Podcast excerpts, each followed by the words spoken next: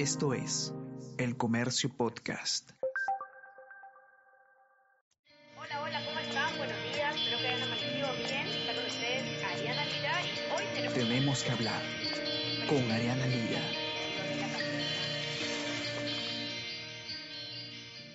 Hola a todos, ¿qué tal? ¿Cómo están? Espero que estén comenzando su día de manera extraordinaria. Yo soy Ariana Lira y hoy tenemos que hablar del nuevo ministro del Interior, el abogado Luis Roberto Barranzuela.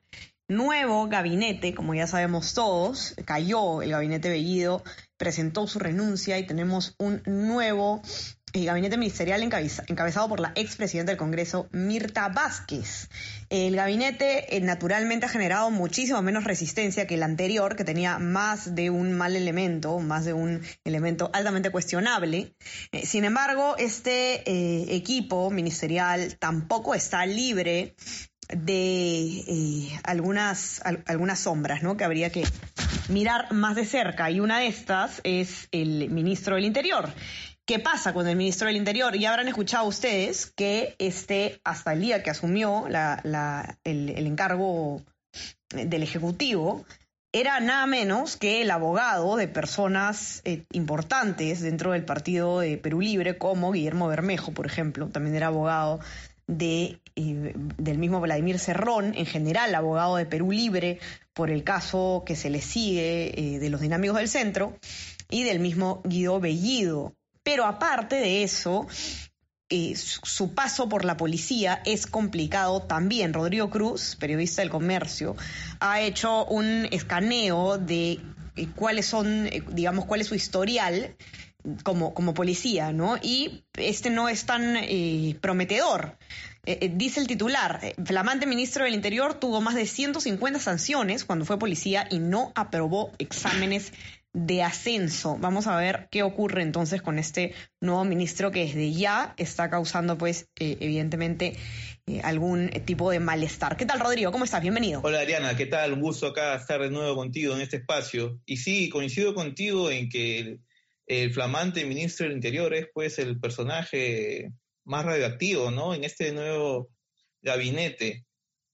Y, y en efecto, he estado revisando eh, el legajo, el historial que ha tenido este personaje, Luis Roberto Barranzuela, abogado, pero sobre todo ha sido policía. Yo creo que por ahí ha, sido, ha ido la decisión de nombrarlo, bueno, más allá que ha sido pues abogado nada menos de Vladimir Cerrón, de Guido Bellido, eh, socio fundador del estudio que patrocina a Guillermo Bermejo, eh, y además, pues, un defensor de la legalización de la hoja de coca, ¿no? Que es un tema, pues, que está pasando desapercibido, pero la última actuación pública que ha tenido este ministro antes de asumir, pues, la cartera del Interior ha sido, ha estado en el BRAIN el sábado, en Pichari, en un congreso de cocaleros, y ahí se le ha visto, pues, asusando a la población, diciendo, pues, este, lo beneficioso que es, pues, eh, en, una eventual legalización de la hoja de coca, ¿no? Eh, eso, eso genera preocupación porque, bueno, el sector interior, pues dentro de ellos está nada menos que la Irando, una unidad pues que investiga precisamente pues este, si los cultivos de coca pues van al narcotráfico o no. Pero yendo al tema de su paso por la policía, ese señor eh, ha sido eh, a sus 58 años, ha sido 27 años de su vida eh, oficial de la Policía Nacional del Perú, dentro de esos 27 años creo que habría que restarle dos años y siete meses, porque es el tiempo en que este señor ha sido amonestado, sumando todas las amonestaciones que ha tenido, este señor suma 837 días de, de sanciones. Dentro de 837 días de sanciones hay pues este Ah, por aquí hizo un cuadro, son 98 días de sanciones de rigor y 739 sanciones simples. Ahora, acá, si un policía por ahí está escuchando este podcast, sabrá pues que las sanciones de rigor son las sanciones más graves que tiene, que, que se le aplica pues a, a un oficial en este caso, pues, ¿no? Este señor ha tenido pues más de 98 días de sanciones de rigor, eh, que se traducen en 15 sanciones Y eso para cualquier persona, o sea, que, que sirve en la policía, es prácticamente, pues tu carrera se va al, tacho, ¿no? Así. Sí, efectivamente, eh, esta, esta persona, pues, tiene todo un, más que, el, más que historia, tiene un prontuario, pues, de todo, sumando todas las amonestaciones que ha tenido, desde abuso de autoridad, eh, desacato, pues, a las órdenes. Eh, de hecho, él fue dado de baja en el 93 por una medida disciplinaria él a través de un recurso legal, fue por la vía judicial, logró reincorporarse meses después. Y luego, pues ya en el 2012, más o menos, ya recién fue dado de bajas, pero solamente llegó al grado de mayor. Y esto es importante recordarlo, que solamente llegó al grado de mayor, porque por la cantidad de sanciones que ha tenido, ya su, o sea, su futuro para seguir escalando los escalafones era pues casi pues imposible, ¿no? Por eso él eh, fue invitado a retiro en el 2012 por renovación de cuadro, que básicamente se le hace pues a los oficiales que ya no tienen pues más alternativa de seguir ascendiendo. Ok, y, y, es interesante lo que pasa luego de que él deja la policía, ¿no? Él, eh, cuentas tú bien en tu nota, eh, se convierte en abogado y se convierte además eh, en abogado de, personas con, cuestionamientos, investigaciones en la policía. Eh, sí, sí, de hecho, una de las cosas que, que, empecé a hacer una vez que me entero de que ese señor ha sido policía y que ha tenido esa cantidad de sanciones, preguntando a distintas fuentes en, diferentes unidades en la policía y lo que me decían es que este, esta persona, este el hoy ministro, pues era conocido por tener eh, ser abogado de personas investigadas por lavado de activos o policías infractores o, y, así en general, ¿no? Es el típico caso de abogado que no le va bien en su carrera como oficial y pasa pues a ejercer eh, el derecho para defender a personas que antes han sido investigadas por la policía. Y bueno, ahora pues resulta que este señor es nada menos pues jefe del sector que tiene a cargo toda la policía, ¿no? O sea, él, el, comandante general de la policía va a tener que responder a, a, a, Barrenzuela, a Barranzuela. Claro, y, y, eso es un tema eh, importante, muy importante tener en cuenta, una bandera roja, debido a que eh, ya ha habido algunas denuncias de eh, presuntas interferencias del Poder Ejecutivo en investigaciones a cargo de distintas divisiones de la policía que involucran eh, altos funcionarios del gobierno de Pedro Castillo o, a ministros o a congresistas, como por ejemplo el caso del, del señor Bermejo, ¿no? recordaremos, eh, esto lo denunció, eh, si no me equivoco, el, el ex ministro del Interior, eh, Basombrío, ¿no? Que dijo que, que, de buena fuente sabía que miembros del, que si no me equivoco, el anterior ministro del Interior, eh, había hecho unas llamadas, digamos, a algunos jefes de la policía eh, para conocer el estado de, algunas investigaciones en contra de, personas cercanas al gobierno. Es muy importante tener en cuenta además de hecho, eh, esto, ¿no? exacto. Sí, es importante, es importante lo que mencionas porque hay que considerar que el mismo día que este señor asume el Ministerio del Interior, eh, se dictaba la orden de prisión preventiva para una serie de dirigentes de Perú Libre, entre ellos Arturo Cárdenas Tobar y José Benítez Gutarra, dos personas pues fundadoras del Partido Perú Libre y además de extrema confianza de Vladimir Cerrón, que mientras nosotros estábamos conversando, ellos continúan prófugos, porque ya se ordenó su orden de captura eh, y hasta ahorita la policía no lo encuentra, no lo ubica, ¿no? Y, y hay que tener en cuenta que ahora tienen como jefe, pues, a quien ha sido abogado de Cerrón y abogado del Partido Perú Libre.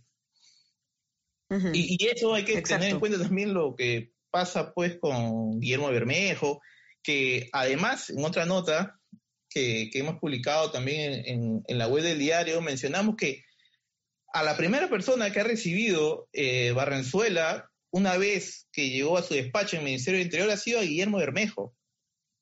Y eso pues es eso, ¿no? Sus primeras ah, este, visitas. Su primera visita ha sido a Guillermo Bermejo y la siguiente ha sido a Roger Nájar, pues Roger Nájar es un personaje fue fundamental en la organización de Perú Libre, pues es, no, sé si su mano derecha, pero puede ser su, su otro brazo, su pierna de Vladimir Cerrón. Y también pues se ha reunido con eh, este señor que se llama Luis Trinidad, Luis Trinidad es un testigo presentado por la defensa de Bermejo en el juicio que enfrenta por afiliación al terrorismo. ¿Qué hacen pues esta persona junto eh, con Bermejo, con Nájar, en el despacho del ministro del Interior? Con la información sensible que pasa en Eso, ¿no? O sea, la información privilegiada a la que va a tener acceso eh, el ministro del Interior sobre todo lo que ocurre en la policía no es poca cosa. No, no, definitivamente. Y lo que apunta es que, primero es que Cerrón, si consideramos de que son bien cercanos, eh, va a tener información de primera mano de los operativos de la policía, información de inteligencia. El Ministerio de Interior tiene su oficina de inteligencia, que es la Dirección eh, General de Inteligencia de la EJIMIN. Eh, a su vez, ahora, fin de año, vienen los ascensos en la policía y los cambios eh, de los jefes de las distintas direcciones. Vamos a ver cómo se va a comportar este gobierno con la DIVIAC, que investiga lo dinámico del centro, la IRCOTE, que investiga a Guillermo Bermejo, eh, y diferentes unidades, la de lavado de activos, o sea, y, y Dirandro, ¿no? Ahora que sabemos que este es ministro, pues es promotor de la legalización de la hoja de coca, eh, y así cuántas cosas que hay que poner sobre la mesa para analizar este, este, o sea, no es casual, yo creo que no es casual que se haya puesto al abogado de Cerrón como jefe del Ministerio del Interior. Y, y, esto además me recuerda a mí, Rodrigo, mm, a, el personaje que hemos tenido también eh, mirando de cerca como, como jefe de la DINI, ¿no? El nuevo jefe de la DINI, eh, Fernández Latorre, que también tenía un, un, paso complicado por la policía y que también ha sido muy cuestionado. Claro, eh, efectivamente. Es, es como un, un, poco una raya más, ¿no? Al tigre. No, sí, pues por un lado tienes a Ladini con persona pues de extrema y, y, que no tiene tampoco pues eh, los pergaminos, por así decirlo, para tener, ocupar ese puesto. Y por otro lado tienes al abogado de Cerrón como jefe del Ministerio del Interior. O sea, tienes al servicio de inteligencia prácticamente pues copado por personas, uno, que no tienen pues el expertise necesario y dos, que tienen pues una afinidad pues eh, manifiesta, ¿no? En beneficio de estos de personajes, pues por un lado de Castillo, por otro lado de Cerrón, ¿no? Y, y que es alarmante, ¿no? Alarmante porque eh, por ahí va a pasar información muy sensible, pasan todos los días información muy sensible y, y, está pues el riesgo de que sea utilizado con fines pues partidarios, políticos. Lógicamente, hay que tener eh, mucho cuidado, mirarlo de cerca sin duda a este ministro que no va a traer eh, o, que definitivamente va a generar eh, algunos problemas en el pedido de confianza, ¿no? Mm, difícil que nieguen la confianza al gabinete Mirta Vázquez por solamente un ministro, pero eh, de que se le va a mencionar en el debate en el Pleno no cabe duda, probablemente va a estar centrado prácticamente en esta persona y quién sabe si es que más adelante se le va a hacer algún llamado para que pueda explicar algunas cosas.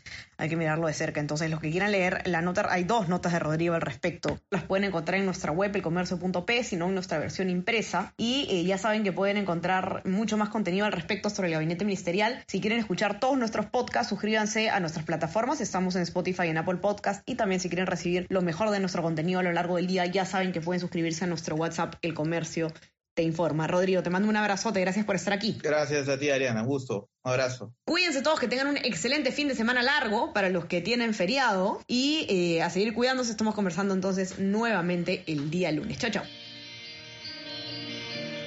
Esto fue Tenemos que hablar.